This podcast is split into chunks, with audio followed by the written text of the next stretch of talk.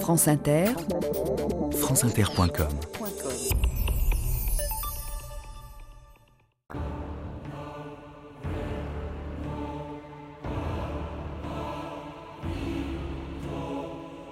Un policier est un homme qui s'occupe d'abord de ce qui le regarde, ensuite de ce qui ne le regarde pas. Talleyrand. «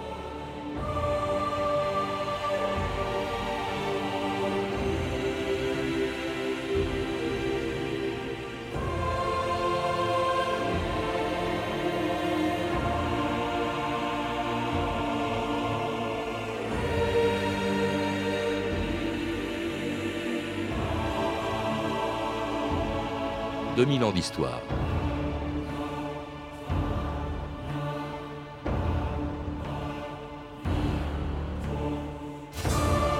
La police des mœurs en France est aussi vieille que la prostitution et que la volonté des pouvoirs publics de la contrôler par une police qui a plusieurs fois changé de nom. C'était la milice des rabots sous Louis-Philippe, sous, Louis- Philippe Auguste, la police des demoiselles sous Louis XIV et la brigade des mœurs au XIXe siècle, jusqu'à ce qu'en 1901, un obscur fonctionnaire de la préfecture de police de Paris crée la brigade mondaine. Pendant 75 ans, elle avait acquis une telle réputation que lorsqu'elle a changé de nom en 1975 pour s'appeler la BSP, la brigade des stupéfiants et du proxénétisme, quand les policiers faisaient une descente dans un hôtel de passe pour les prostituées et leurs clients, elle était toujours la mondaine. Oui, mettez-vous quelque chose sur le. Dernière intervention des inspecteurs de la Mondaine, un immeuble de studio dans le quartier Saint-Denis.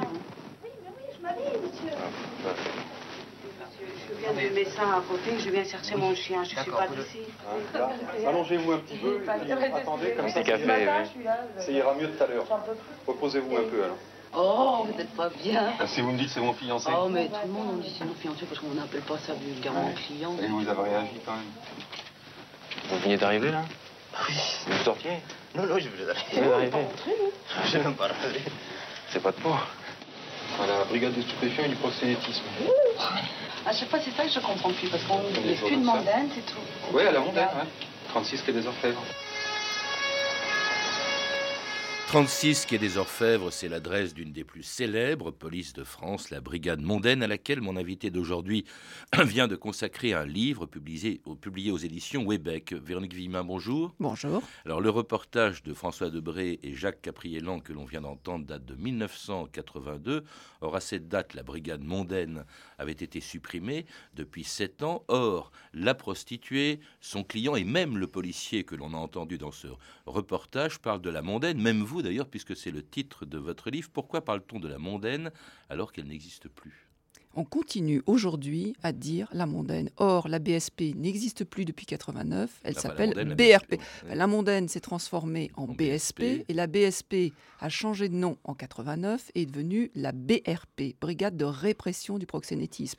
Et néanmoins, les policiers qui travaillent contre le proxénétisme disent bonjour, c'est la mondaine. Mm. Et tous les gens des cabarets, donc des gens qui travaillent la nuit, qui surveillent des établissements de nuit, se présentent la mondaine.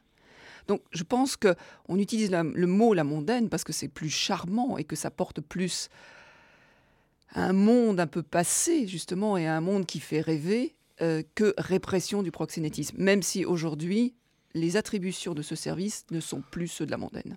Alors on y reviendra. Alors on parle de la mondaine comme si elle existait encore, et même d'ailleurs, euh, de même qu'elle existait d'une certaine manière avant qu'elle porte ce nom. Vous le rappelez, la police des mœurs, elle a toujours existé en France. Vous citez Philippe Auguste avec ce qu'on appelait la milice des rabots, par exemple. Oui, il y avait, il y a toujours eu, comme vous l'avez dit, une police puisque c'est inhérent la surveillance des prostituées, de la prostitution. Le Les gens du pouvoir veulent savoir ce qu'il en est. Alors il y a deux choses. Il y a un, la répression. Il y a savoir que ce ait pas trop de débordements, qu'il n'y ait pas trop politiquement correct.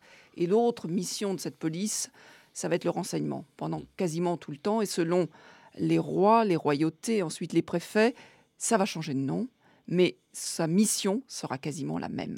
Il y a un nom très joli que vous citez aussi, que je trouve assez drôle quand on sait de quelle femme il s'agit, c'est lorsque le ministre, enfin le chef de la police de Louis XIV, s'appelait Larénie, avait appelé ça la police des demoiselles. C'est charmant, les demoiselles, les demoiselles publiques. Alors au XIXe siècle, ça s'est appelé la police des mœurs, tout simplement, la brigade des mœurs même. La brigade des mœurs, à un moment, pendant 2-3 ans, ça s'appelle la brigade des mœurs. Ça surveille de toute façon les mœurs, et le mot mœurs est même assez flou, parce que dans le code, c'est pas défini. C'est-à-dire que ça reste à l'approbation du chef de la police de savoir ce qui est bonne et mauvaise mœurs. Il faut que ça soit politiquement correct. Donc ce sont les attitudes face à la vie, ce qui est bien et ce qui est mal. Et c'est simplement quand les gens vont se retrouver au tribunal que l'on va décider de ce qui est mauvaise ou bonne mœurs. Alors, en, en 1880, voilà que cette brigade des mœurs disparaît. Pour quelle raison? Il y a un préfet à ce moment-là qui s'appelle Louis Andrieux, qui est un homme qui a un ego fantastique, qui est aussi bien député que préfet, qui est surnommé Monsieur, Monsieur Rendez-vous, donc Maison de Rendez-vous, et qui veut avant tout faire changer le statut du préfet dans la préfecture de police.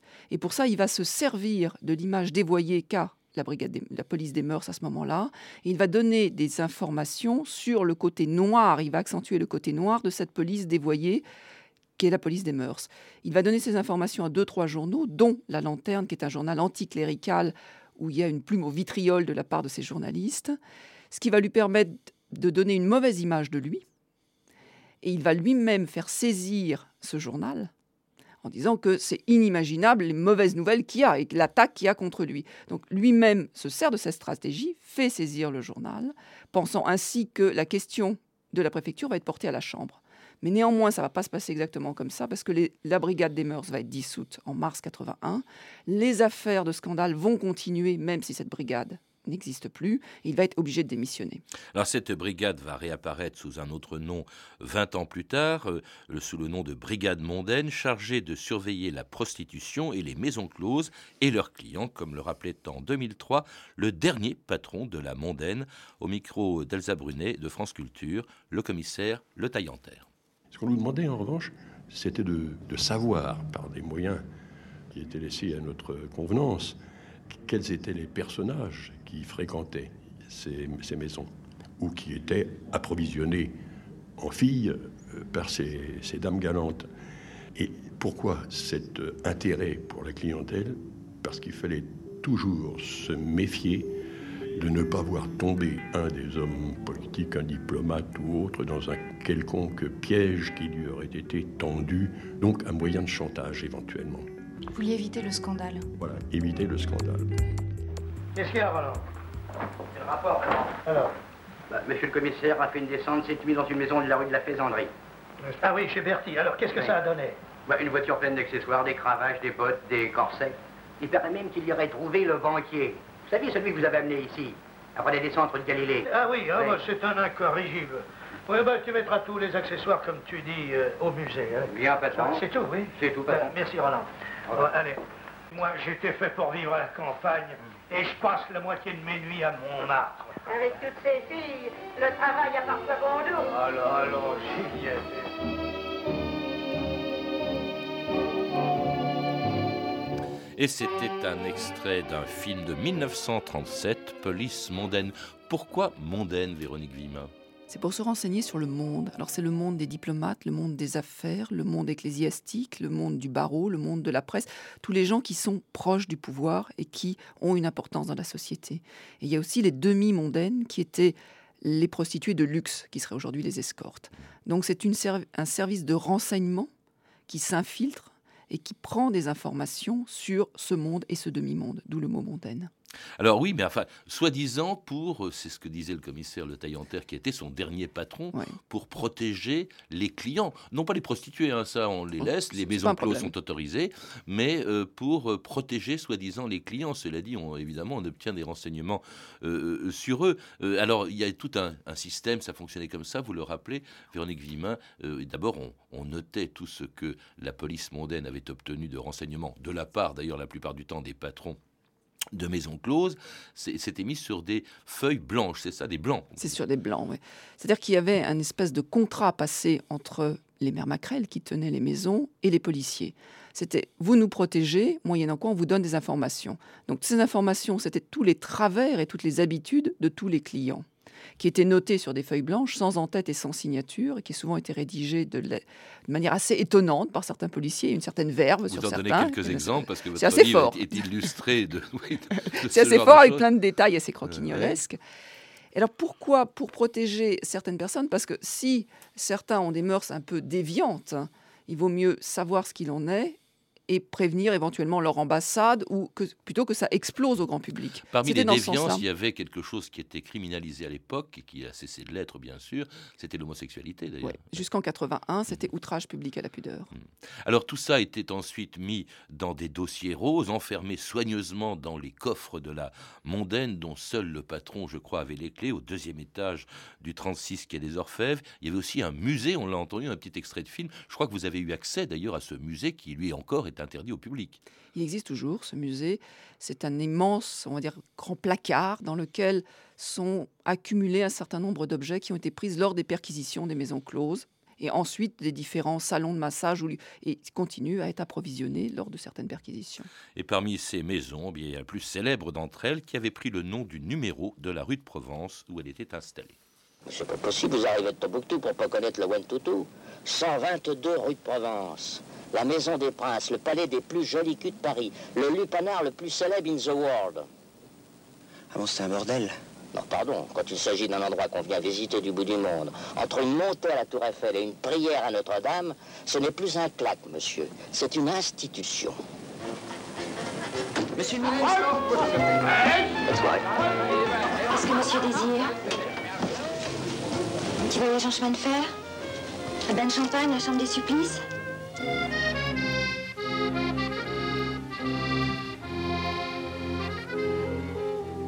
À 18 ans, déjà belle fille, du côté de la rue de la Bastille, je suis entrée sous un faux nom en maison. Et malgré que le travail fut rude, j'ai vite pris mes petites habitudes. J'adorais les accordéons, leurs chansons, leurs chansons sans voir beaucoup le paysage. Bientôt je suis parti en voyage. J'ai fait Bordeaux, Marseille, Toulon en maison. Où qu'on aille, c'est partout du même. Les hommes veulent qu'on leur dise je t'aime. Qu'ils soient fauchés ou plein de pognon, brun ou blond en maison. Damia en maison, une chanson de 1934, l'âge d'or des maisons closes, le terrain de chasse de la mondaine. Les maisons closes qui avaient pignon sur rue, il faut rappeler qu'elles n'étaient pas du tout interdites, Véronique Vim. C'était même bien de s'y montrer et d'y aller. C'était un lieu où il était de bonne aloi de, se faire repérer, de se montrer. C'était absolument pas interdit d'aller dans une maison close, au contraire. il y avait toute une hiérarchie, parce qu'il y en avait beaucoup de maisons closes, toute une hiérarchie. Vous en parlez longuement dans, votre livre. Alors parmi elles, vous citez bien sûr les plus célèbres, celles dont on a entendu. C'est le Sphinx, le Chabanais, le One Tutu. Le One Tutu qui effectivement, alors là, il y avait des, des spécialités. Il y avait ce que l'on appelait les voyages autour du monde. Alors on pouvait effectivement choisir des chambres assez, assez extraordinaires. Il y avait 22 chambres qui avaient été toutes décorées comme des décors de cinéma et certaines par des grands architectes et décorateurs. Et on pouvait aller du Moyen Âge à la Renaissance en passant par l'Orient Express, le bateau corsaire, la Grande Russie, Venise, l'Égypte. Enfin, on faisait totalement le tour du monde avec des décors, avec le son également, et éventuellement avec les odeurs et des animaux. C'est-à-dire dans la chambre, au grenier à foin, il y avait des poules. Mmh. Alors il y avait aussi euh, le Sphinx qui était au boulevard Quinet, aussi un, très très célèbre euh, endroit. Alors là où se montrait, parce qu'effectivement il ne cachait pas la fréquentation de ces maisons, on pouvait voir des écrivains, des journalistes comme Joseph Kessel, Simon, Blaise Sandra, euh, et puis alors des grands acteurs d'Hollywood de passage en France, Gary Cooper et Rolf Flynn. Enfin bref, vraiment beaucoup de gens et même des gens euh, du gouvernement, puisque cette maison était protégée par le préfet de police qui était Jean Chiappe à l'époque, et Albert Sarrault qui a été ministre en 1936, était un habitué, et on me laisse même à dire qu'il avait des actions au Sphinx. Mmh. Alors il y en avait une autre aussi, alors dont vous parlez, qui est vraiment le théâtre d'un sketch assez, assez marrant que vous citez. Euh, c'était le Chabanais, parce que là on a trouvé rien moins qu'un ministre des Affaires étrangères qui s'appelait Louis Bartou. Et qui, à force de faire le chien, de se, il se mettait nu avec un collier à pointe autour du cou, il se faisait promener en laisse et il se faisait taper sur les fesses. Et donc son surnom est devenu Bartoutou.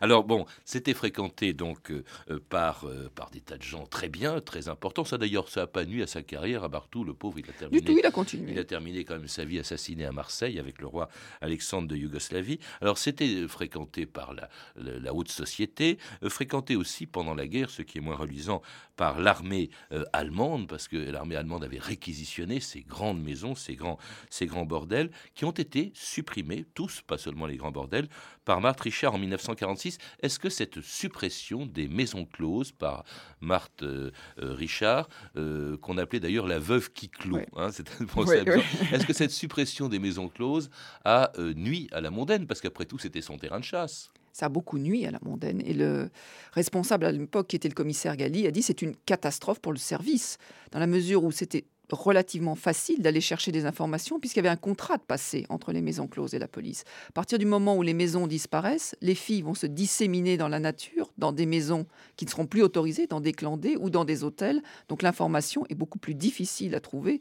Et pour trouver et chasser les proxénètes, ça va être beaucoup plus compliqué pendant un certain temps. Alors parmi justement ce que vous appelez les clandés ou ces bordels clandestins, il faut dire que la façon de procéder n'avait rien à voir avec les maisons closes, parce qu'on venait dans les maisons closes, c'était des lieux qui avaient pignon sur rue. Alors là, il y avait quelqu'un qui avait inventé euh, une autre méthode qui s'appelait Fernande Grunet, mais qui est beaucoup plus connue sous le nom de Madame Claude, dont les activités d'ailleurs connues de la mondaine. On écoute à nouveau Roger Le Taillanterre. Au début, ces femmes galantes, euh, Madame Claude et les autres, recevaient chez elles. Madame Claude avait d'ailleurs un hôtel particulier à ce moment-là, rue de Boulainvilliers, c'est ça la résidence de la Muette, je crois que ça s'appelait. Et elle recevait chez elle, et les autres femmes aussi, les autres dames galantes, et elle présentait leur euh, pensionnaire au client. Et le client faisait son choix. Chez moi, c'était, il y avait une grande sélection de clients. Et puis j'étais la plus grande agence matrimoniale euh, de ces 20 années où j'ai exercé. Ah, Madame Claude. vous étiez à la fois la plus grande oui, et la plus grande agence matrimoniale. Elle trouvait, elle trouvait toujours euh, quelqu'un, c'était normal, elles étaient belles, elles étaient intelligentes, elles étaient vraiment le rêve, le rêve réalisé de, de, ces hommes. Mhm. Et quelle était votre clientèle? Les milliardaires je dirais, si je devais dire un seul, une seule chose, ou des gens qui vivaient comme des milliardaires. Allô, Gus Oui, bonjour, Claude. Je vous écoute, cher ami. J'ai besoin d'une fille le prochain week-end pour un ami africain de passage à Paris. Important. Ce qu'il vous une suédoise tout à fait rapide. Une réponse.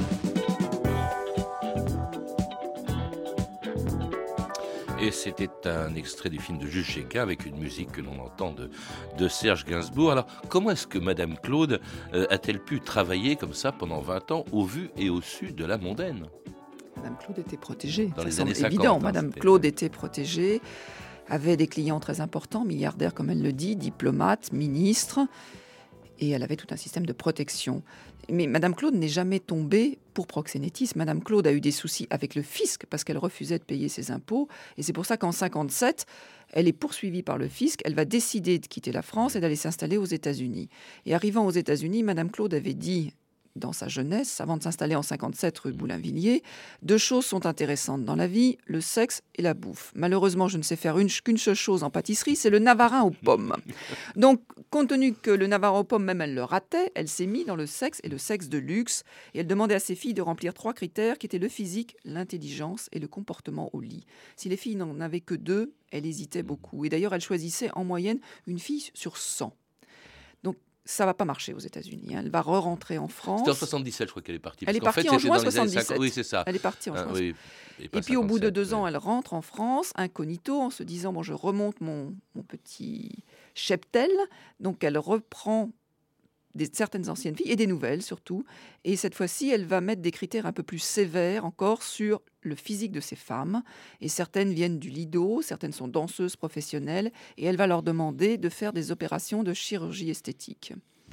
Et là, ça va un peu déraper parce que euh, ces filles payent cash en liquide sur une avance sur les passes.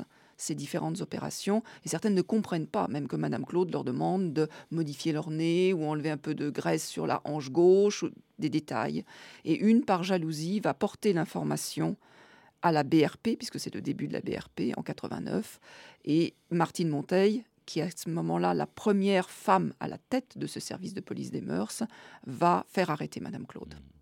Et je crois qu'elle a fait de la prison. Hein, elle, elle, a fait de la prison. elle a fait de la prison. Euh, enfin, en tout cas, entre-temps, là vous évoquez la BRP, entre-temps, justement, euh, eh bien, la mondaine avait disparu, ou en tout cas, elle avait changé de nom, France Inter, le 13 juin 1975. La police de Marseille vient de démasquer un réseau de traite des blanches qui fonctionnait depuis deux ans à Martigues sous la couverture d'un bureau d'emploi intérimaire. Le démantèlement de ce réseau aurait pu être le dernier succès de la mondaine ancien style si l'affaire ne se passait dans la région marseillaise où cette mondaine n'a pas compétence. Dans trois jours, elle s'appellera brigade des stupéfiants et du proxénétisme. La décision a été prise par Michel Poniatowski. L'action de cette brigade de la police judiciaire sera uniquement dirigée contre les trafiquants de drogue et les diverses manifestations du proxénétisme et de la traite des, femmes, justement. Roger Le Taillanterre, qu'est-ce qui se passe quand vous quittez la, brigade mondaine en 75 Le ministre, le, nouveau ministre de l'Intérieur de l'époque était M. Poniatowski, estime bon de supprimer les fiches d'hôtel. Et dans la foulée, on a aussi supprimé à la brigade mondaine le groupe de la galanterie, qui étaient donc les spécialistes hautement spécialisés dans la surveillance de tous les milieux interlopes, non pas forcément sous l'angle de la répression, mais quelquefois même de la protection. Ils avaient la, surveillance, effectivement, de ces femmes galantes. Ils avaient la surveillance aussi des milieux homosexuels. C'est un peu suspect quand même qu'on ait voulu supprimer ce groupe. Est-ce que ça veut dire que les hommes politiques de l'époque n'avaient pas envie qu'on épie leurs faits et gestes, et notamment quand ils avaient fréquenté, entre autres, les femmes de Madame Claude? Il n'est pas interdit de le penser. Extraordinaire ce que dit le commissaire de Taillanterre, qui est décédé depuis, mais c'était une interview de, 2003. Euh, au fond, grosso modo, la mondaine a été supprimée parce qu'elle en savait trop sur les hommes politiques et leur fréquentation, notamment de Madame Claude. C'est un sujet qui reste quasi d'actualité, c'est-à-dire que la mondaine surveillait, on va mettre ça au passé, surveillait, était une, police de renseignement, et le fait qu'elle ait énormément de dossiers, qu'elle en sache trop, quand la mondaine a disparu, systématiquement tout le service a été nettoyé, il n'y restait personne. Après, elle a été remontée donc sous le nom de BSP, puisqu'il y avait le développement des stupéfiants et du proxénétisme. BSP qui veut dire brigade, des, stupéfiants. et du proxénétisme. Et petit à petit, il y a eu la part stupéfiant est devenue énorme par rapport au proxénétisme. Donc cette brigade s'est essentiellement occupée de tout ce qui était répression du, des stupéfiants. il y avait quelques policiers qui s'occupaient du proxénétisme. Et à un certain seuil en 89, cette brigade s'est séparée de nouveau en deux. D'un côté, la brigade des stupéfiants, de l'autre côté, répression du proxénétisme, son nom actuel, brigade de répression du proxénétisme. Aujourd'hui, cette police.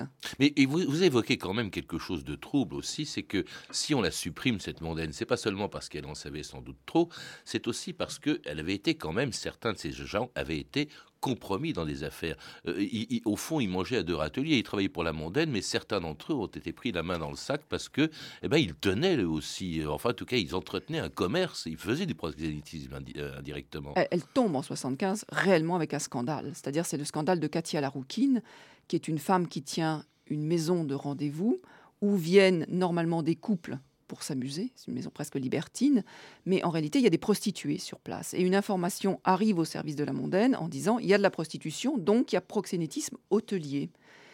Cette femme nie la situation. Il y a des scellés qui sont mis sur les chambres où exercent les prostituées un nouvel renseignement va arriver à l'IGS, l'inspection des polices, en disant vous avez mis des scellés, mais néanmoins la prostitution continue. Donc cette fois-ci, les policiers de l'IGS vont se déplacer et vont constater que les scellés ont changé d'étage. Ils sont plus au troisième, mais au cinquième. Ils sont partis tout seuls. Donc ça crée une guerre des polices. Est-ce que les gens de la mondaine ont posé des scellés, les ont déplacés? Qui a aidé Katia Laroukine?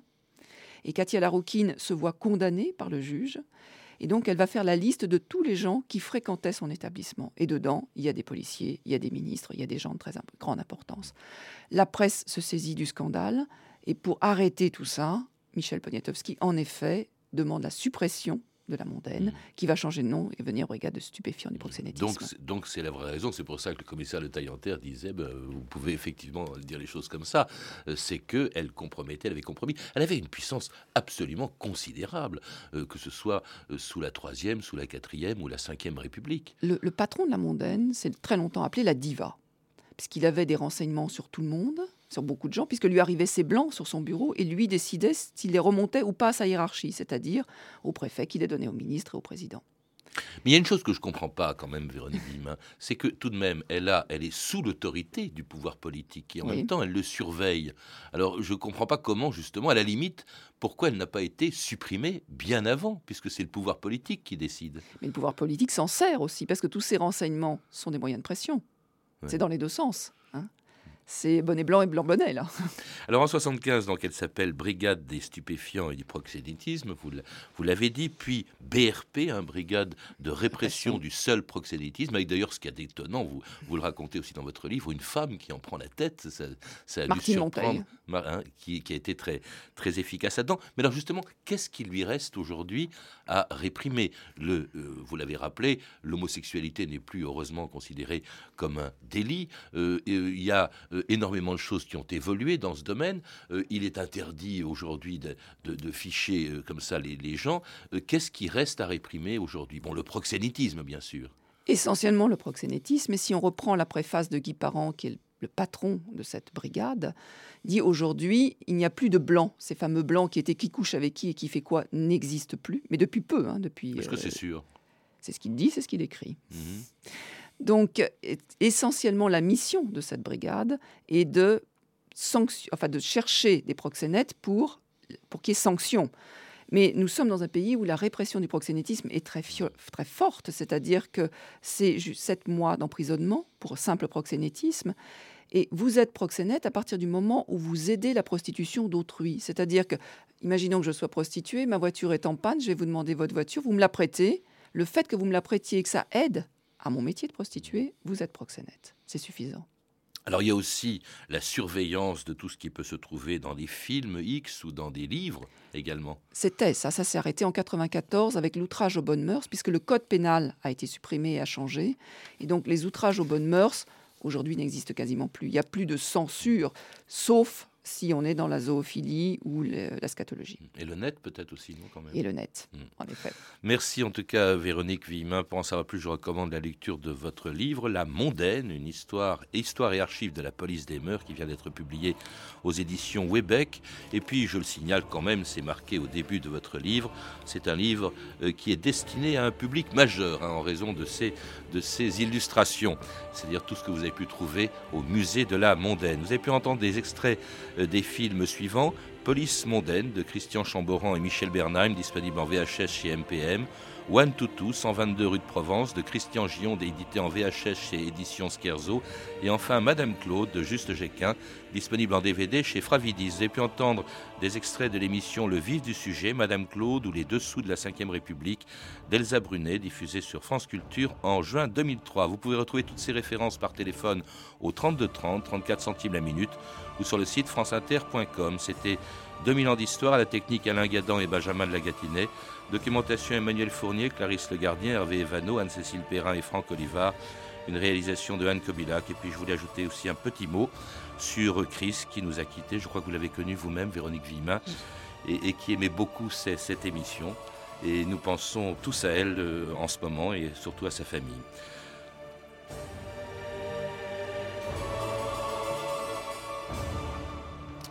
Demain, dans 2000 ans d'histoire, à l'occasion de son vol inaugural entre Paris et New York, sous les couleurs d'Air France, l'Airbus A380 avec Eric Orsena.